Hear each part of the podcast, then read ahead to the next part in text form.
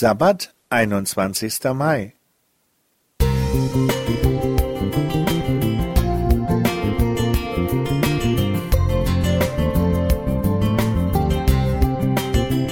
Ein kleiner Lichtblick für den Tag.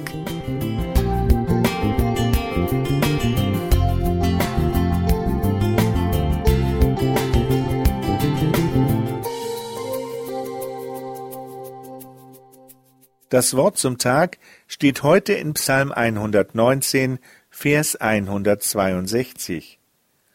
Ich freue mich über dein Wort wie einer, der große Beute macht. Zu Beginn des Ersten Weltkrieges tauschten ein Soldat und dessen Freundin beim Abschied ihre Bibeln. Später, in Gefangenschaft, nahm man ihm alles ab, was er besaß. Immer wieder betete er um eine neue heilige Schrift. Doch wie sollte das gehen in Russland? Auf einem Transport nach Sibirien hielt der Zug plötzlich an. Da stand ein schüchterner Junge und fragte Germanski und zog aus seiner Tasche ein neues Testament in deutscher Sprache hervor. Unser Soldat konnte es schier nicht glauben und jubelte laut über die Gebetserhörung.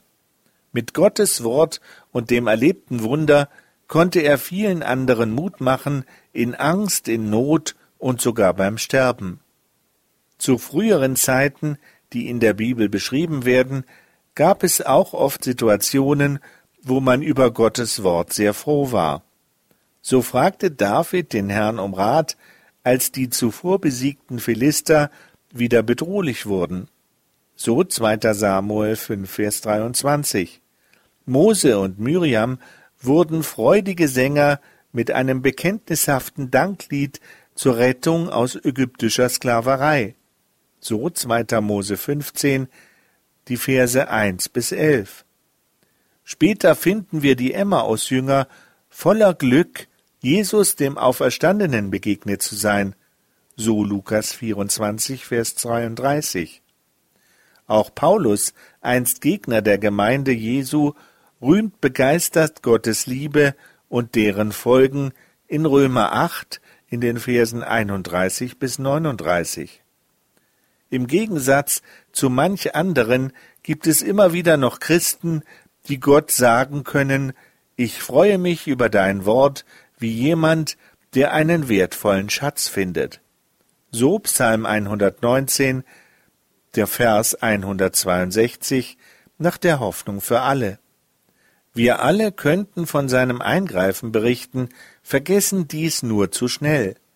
Es fängt an beim Wiedererwachen der Natur im Frühling, ein Bild der Auferstehung, und dabei, dass wir morgens erholt aufstehen dürfen.